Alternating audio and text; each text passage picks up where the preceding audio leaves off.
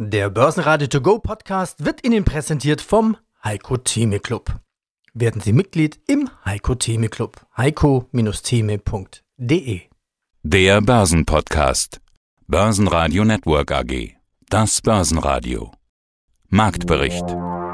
Im Studio Sebastian Leben, Peter Heinrich und Andreas Groß. Außerdem hören Sie zur DAX-Charttechnik Chartanalyst Christoph Geier vom VTAD, zur Ukraine-Krise als Grund für die Korrektur Fondsmanager Alois Wüggerbauer von drei Banken Generali, zu den drehenden Kursen nach dem Rücksetzer André Wolfsbein von Freedom Finance, zur Haltung der Profis zu geopolitischen Themen wie dem Konflikt mit Russland Fondsmanager Dr. Christoph Bruns von der Lois AG, zum Bitcoin-Crash Kapitalmarktanalyst Salah Boumidi von IG und Thomas Steinbauer, Experte für Nachhaltigkeit bei PwC Österreich zum Thema künstliche Intelligenz und welche Jobs in Zukunft davon betroffen sein werden.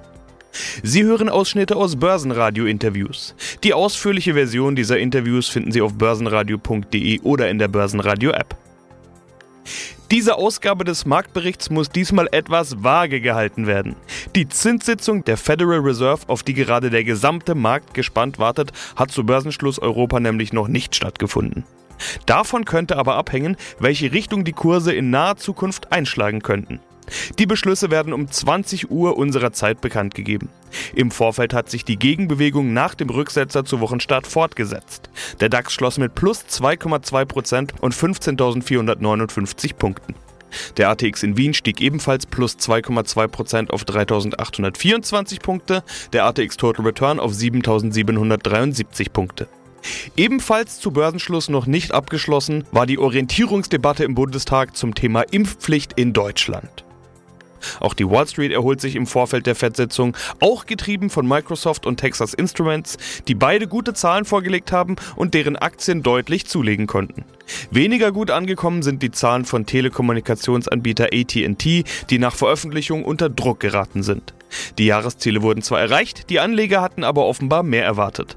Nachbörslich kommen die Zahlen von Tesla, die wohl am Donnerstag zu besprechen sind, wenn sie nicht von der FED-Sitzung komplett überlagert werden. Im DAX gab es fast nur Gewinner. An die DAX-Spitze stieg Airbus mit plus 5,5%, die damit anders reagieren als Rivale Boeing, die nach Milliardenverlust ins Minus rutschen. Auch andere Zykliker reihen sich unter den Gewinnern ein, wie Covestro mit plus 5,3% und Siemens Energy mit plus 4,7%, die sich gegen die Kursverluste der letzten Tage stemmen. Verlierer gab es genau drei: Henkel mit minus 0,2%, Deutsche Börse mit minus 0,4% und Bayersdorf mit minus 1,3%. Ich bin Christoph Geier und ich bin stellvertretender Regionalmanager bei der VTAD in Frankfurt und da auch in der Funktion als Ausbilder für angehende technische Analysten tätig. Und mein Name ist Andreas Groß. Herr Geier, Sie sagten, Sie sind nicht nur Chart-Experte, Sie bilden auch aus. Also das heißt Trends, Trendbrüche, Unterstützung, Kursziele, das alles ist Ihr Zuhause. Das hat natürlich irgendwo den Vorteil, Sie dokumentieren das, was am Markt passiert und können sich emotional im Prinzip raushalten, wie zum Beispiel vergangenen Montag bei diesem Sell-Off und dann danach folgenden Rebound gleich wieder. Wie war das bei Ihnen am Montag? Haben Sie da doch ein bisschen Puls bekommen? Ja, selbstverständlich. Also es ist doch so, dass man ein Mensch bleibt, auch wenn man die ganzen Werkzeuge beherrschen gelernt hat und eben das auch äh, den Anwärtern weitergibt. Aber am Ende des Tages bleibt man ein Mensch und selbstverständlich spielen die Emotionen eine exorbitant große Rolle. Nur wenn man tatsächlich sich Handelssysteme entwickelt hat auf Basis der technischen Analyse, dann, wenn man sich dann genau an diese Handelssysteme auch hält, dann kann man Emotionen, ich sag mal, ein kleines klein bisschen zur Seite schieben. Ganz ausschalten wird man das definitiv nicht. Und auch für mich war der Montag schon ein sehr aufregender Tag und selbstverständlich habe ich da auch auf die Marken geschaut, die dann auch durchaus Stops bei mir ausgelöst hätten. Und da können wir jetzt gleich dann auch zum DAX kommen. Richtig, also was die Märkte derzeit umtreibt, ist ja das Thema Kriegsgefahr in der Ukraine und die Geldpolitik der amerikanischen Notenbank, das sind sicherlich die ganz großen Themen. Und die Geldpolitik der Amerikaner, die unterscheidet sich ja grundsätzlich und auch sehr stark von der Geldpolitik der Europäer, also der Europäischen Zentralbank. Und auch die Märkte USA und Deutschland, Achtung Spoiler, sie entwickeln sich also ziemlich unterschiedlich. Und da wollen wir jetzt drauf schauen. Beginnen wir mit dem heimischen Markt, beginnen wir mit dem DAX. Wie fällt hier Ihre Analyse aus, Herr Geier?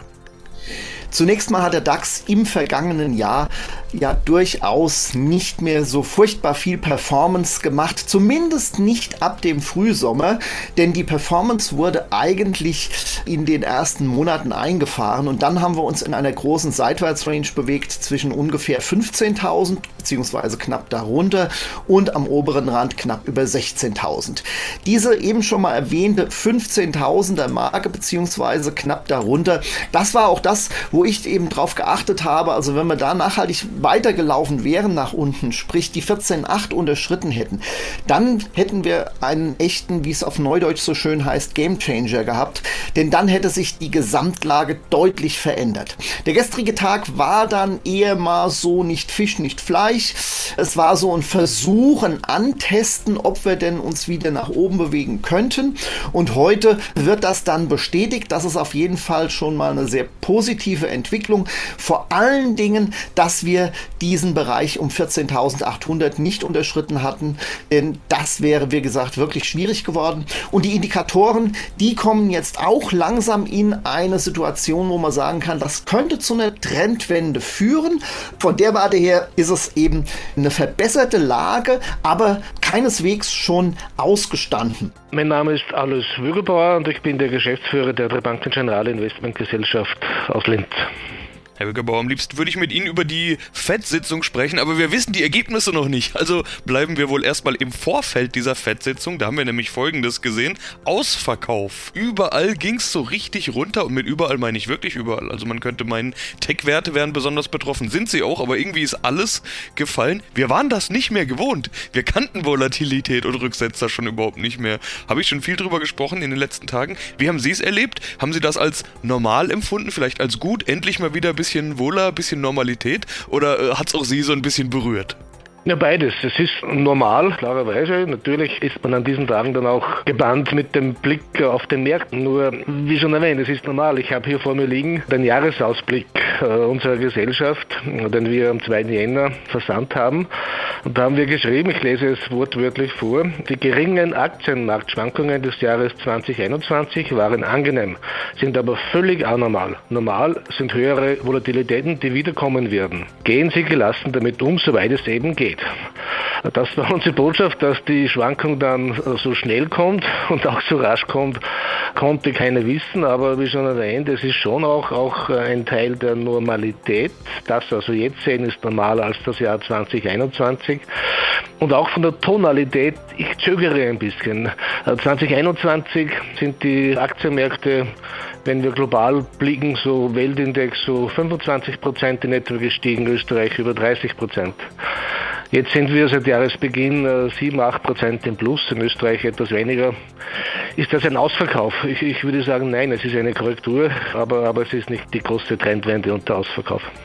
Was war eigentlich los? Also liegt das jetzt tatsächlich alles an der Zinssitzung heute Abend, die ich ja angesprochen hatte? Ist das alles Zinssorge oder steckt mehr dahinter? Das ist auch eine, eine exzellente Frage, die man nicht klar beantworten kann. Ich würde eher sagen, dass die Wahrnehmung, die viele Medien geteilt haben, nicht ganz korrekt war. Es wurde viel auf die US-Situation verwiesen, auf die Zinserhöhungen. Ich glaube, der Hauptgrund für die Korrektur war aus meiner Sicht der Konflikt Russland-Ukraine, wo man ja doch irgendwie spürt, dass es da ordentlich bröselt und wo man weiß, wenn hier eine Eskalation käme, gibt es auf allen Seiten nur Verlierer.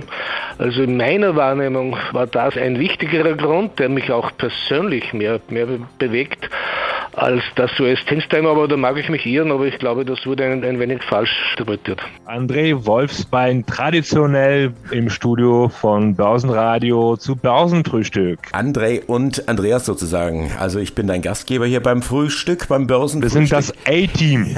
Nebst dampfender Kaffeetasse, wie du hier siehst. Korrektur, Zinswende, der FED und die Geopolitik, das wird in den nächsten 15 Minuten etwa unser Thema sein oder unsere Themen sein. Was ist denn da passiert vergangenen Montag? DAX 15.000 Punkte, 4% Verlust an einem Tag oder sogar noch ein bisschen mehr. Es ging die Nacht hindurch weiter. Bei den Amis ging es dann aber wieder nach oben. Die haben ins Plus gedreht. Wie, wie hast du das Ganze wahrgenommen? Mit einem lachenden und einem tränenden Auge, selbstverständlich. Also die erste Hälfte der Handelssession war natürlich ziemlich äh, Adrenalin geladen, aber dann ist Smart Money rein und viele ja, gefallene Unternehmen wurden wieder aufgekauft. Natürlich war die Fed-Rhetorik einer der Trigger dieser starken Bewegung, beziehungsweise dieser starken Volatilität. Nicht zuletzt auch die oben genannten geopolitischen Ereignisse, Russland, Ukraine etc. Viele Tech-Unternehmen wurden in erster Linie abverkauft, vor allem die Unternehmen, die entweder hoch verschuldet oder hoch oder zu hoch bewertet waren oder nach wie vor sind aus meiner Sicht. Wann wir da auf manch einen KGV schauen, das ist ja jenseits von Gut und Börse. Und Smart Money ist rein und viele Unternehmen wurden dann tatsächlich auch wieder hochgekauft, die wirklich auch Substanz haben und gutes Geschäft dahinter, beziehungsweise gutes und solides Businessmodell. Das andere große Thema, das geopolitische Thema, das ist ja die sehr kritisch zu betrachtende Entwicklung in der Ukraine. Russland hat da aufgerüstet, Hunderttausende von Soldaten zusammengezogen. Die Amerikaner gucken sich das von der anderen Seite an und da wird jetzt auch mal verbal entsprechend aufgerüstet. Die Anleger, die Menschen, die haben Angst vor einem Krieg. Krieg ist immer, immer schlecht. Aber wie ist denn dein Szenario? Also das Säbeln, Rasseln wird auf jeden Fall weitergehen. Allerdings sehe ich da jetzt nicht unbedingt ein wirkliches Konfliktpotenzial. Konfliktpotenzial ist wahrscheinlich falsch ausgedrückt, aber ich glaube nicht, dass da zu irgendwelchen Aktivitäten kommt. Ich stamme aus der Ukraine ursprünglich, ich komme aus ähm, Odessa, aus äh, wunderschönen Stadt am Schwarzen Meer. Von daher habe ich da äh, einen Draht zu, sage ich mal, und bin auch von beiden Seiten informiert, ob von der Seite Russlands und äh, meine Frau ist übrigens Russin, von daher, also Säbeln, Rasseln wird auf jeden Fall weiter stattfinden. Das wird ein Herd sein. Allerdings sehe ich da jetzt nicht unbedingt Potenzial, dass es zu irgendwelchen äh, Angriffen kommt.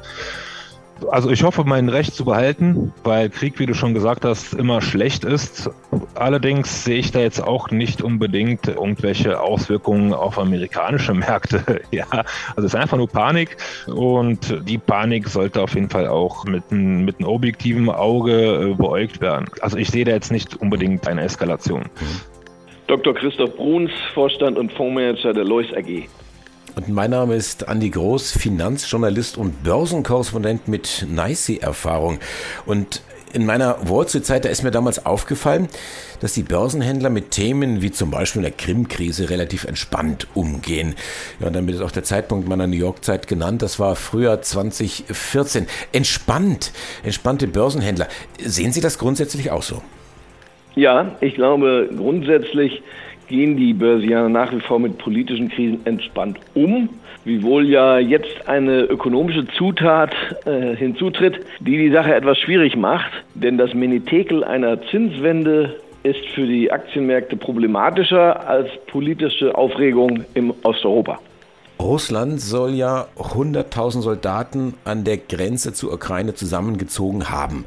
Die USA versetzen jetzt 8500 Soldaten in erhöhte Alarmbereitschaft. Das klingt doch eher nach einem Fall für die drei Fragezeichen als nach einem dritten Weltkrieg. Und obendrein muss man sagen, Russland kann ja nichts gewinnen in der Ukraine. Es treibt ja geradezu alle Länder in die NATO. Denn jeder kann ja nun erkennen, das gilt für Völker, die eine Selbstbestimmungskomponente haben, die werden sich alle nach Westen orientieren, so wie sie es ja nach dem Fall der Mauer getan haben.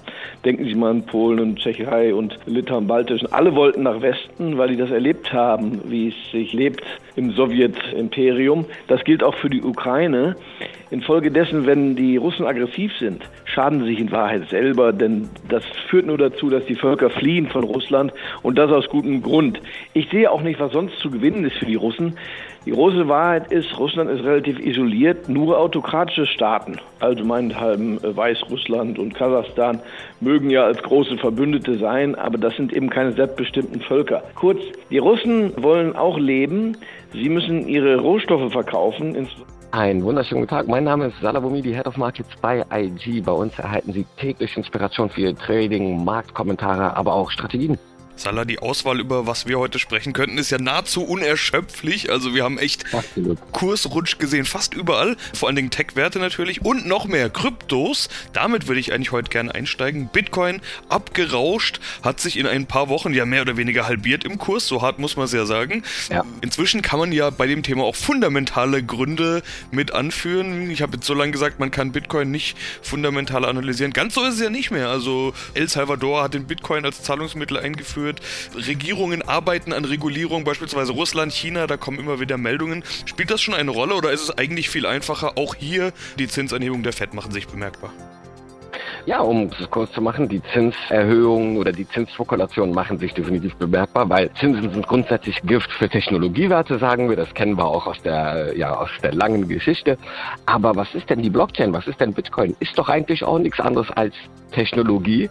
Und nach diesen starken alternativlosen Jahren, wo man nur an den Märkten und aufgrund der ja, erhöhten Inflation, erhöhten Geldmenge, expansiven Geldpolitik der Zentralbanken, hat sich der Bitcoin halt ergeben als ein Anlegerhafen. Dieser, nach diesen starken Gewinnen in den letzten Jahren, wie jetzt natürlich an den Märkten, wird wahrscheinlich nun in eine erste Gegenbewegung gehen, beziehungsweise in eine Korrektur.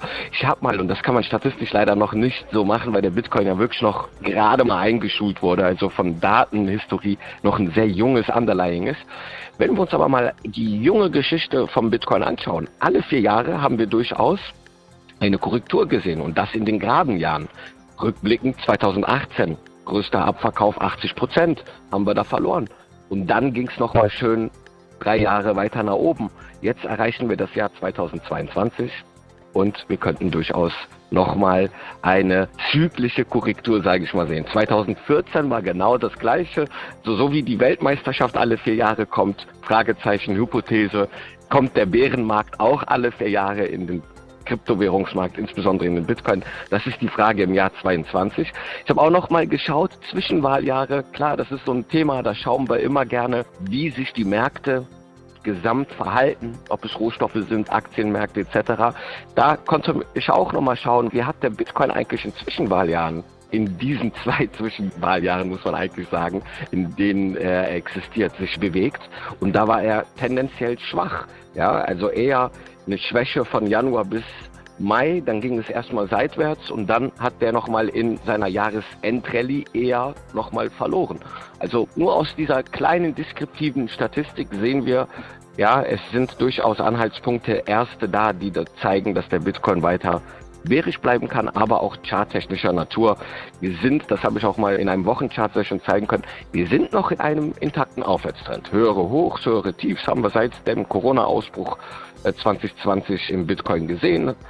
Aber jetzt erreichen wir Höhen, in denen langsam das Tief bei 29.000 US-Dollar angegriffen werden kann. Und wenn wir hier drunter liegen, dann würden wir diesen Aufwärtstrend verletzen. Dann würden wir eigentlich diese Korrektur nochmal bestätigen und gegebenenfalls fortsetzen. Auf kurzer Dauer sehen wir 35.000. Das ist durchaus so ein erster Unterstützungsbereich in einem sich jüngst entstehenden Abwärtstrend. Wenn wir hier jetzt nicht über die 45 kommen, dann kann ich mir durchaus vorstellen, dass wir diesen Abwärtstrend erstmal vorzeitig fortsetzen. Vielen Dank, dass Sie mich hier eingeladen haben in die Sendung. Mein Name ist Thomas Steinbauer. Ich bin Partner bei PwC Österreich, bin dort verantwortlich hauptberuflich als Steuerberater und leite den Bereich Asset und Wealth Management mache aber daneben einige wichtige Projekte, die mit Nachhaltigkeit zu tun haben. Das heißt, ich kümmere mich um die interne Corporate Responsibility von PwC Österreich. Haben Sie da schon eine Antwort drauf? Also künstliche Intelligenz, wie viel Prozent der Jobs werden wegfallen? Wie viel Prozent der Jobs werden neu werden? Man sagt ja auch jetzt, Studenten, jetzt anfangen zu studieren, das, was sie studieren, werden sie vielleicht in sieben Jahren gar nicht mehr brauchen. Das ist ein guter Punkt. Ja. Es, es, ging mir aber auch so damals schon vor über 20 Jahren, als ich studiert habe, wusste auch nicht konkret, was ich damit machen will. Ja. Da muss man ein Stück weit offen sein, was einem die Zukunft äh, bringt und, und offen einfach und mit einem, wie soll ich sagen, einem Learning-Mindset sich auf, auf das, was um einen herum passiert, auch einlassen. Das ist, glaube ich, eine ganz eine wesentliche Voraussetzung. Aber wir haben eine Studie gemacht und wir haben festgestellt, dass bis 2030 die Hälfte aller Jobs, die es auf diesem Planeten gibt, potenziell betroffen sind von dem technologischen Wandel. Und wenn ich von der Hälfte der Jobs spreche, spreche ich hier von knapp drei Milliarden Jobs. Das klingt jetzt schon sehr bedrohlich, weil drei Milliarden Menschen, die heute einen Job haben und in zehn Jahren keinen mehr oder in acht Jahren, ist ein massives demografisches Thema und ein soziales Thema. Ja, wie, wie gestalte ja ich diese, die Lebens- und Arbeitsrealitäten für diese Menschen, dass die weiterhin ein Erwerbseinkommen haben können? Also Statistik, bis 2030, die Hälfte aller Jobs sind betroffen. Das klingt schon dramatisch. Ja, was sind das für Jobs und was heißt betroffen? Ist mein Job auch betroffen? Ist, ist Ihr Job auch betroffen? Also mein Job ist auf jeden Fall betroffen. Ihr Job vielleicht auch. Ich kann es vielleicht kurz ausführen. Es geht primär um die, um die Jobs in der Mitte. Also es gibt ja manuelle Tätigkeiten, einfache manuelle Tätigkeiten. Beispielsweise jetzt, wenn Sie in ein Hotel kommen und Ihr Bett überzogen wird oder sonst irgendwie was gereinigt wird, das sind Tätigkeiten, die jetzt nicht primär von einem Computer übernommen werden können. Andererseits auch irgendwelche großen Publikationen, große geistige Leistungen, schwierige Managemententscheidungen. Das wird man wahrscheinlich voraussichtlich zukünftig auch noch Menschen überlassen wollen. Wobei es da definitiv auch Artificial Intelligence dazu gibt, die das natürlich auch ja, sehr faktbasiert entscheiden kann. Aber alle Jobs dazwischen, das heißt vom, ich möchte jetzt klassischerweise sagen, vom Steuerberater, ja, wie mich, ja,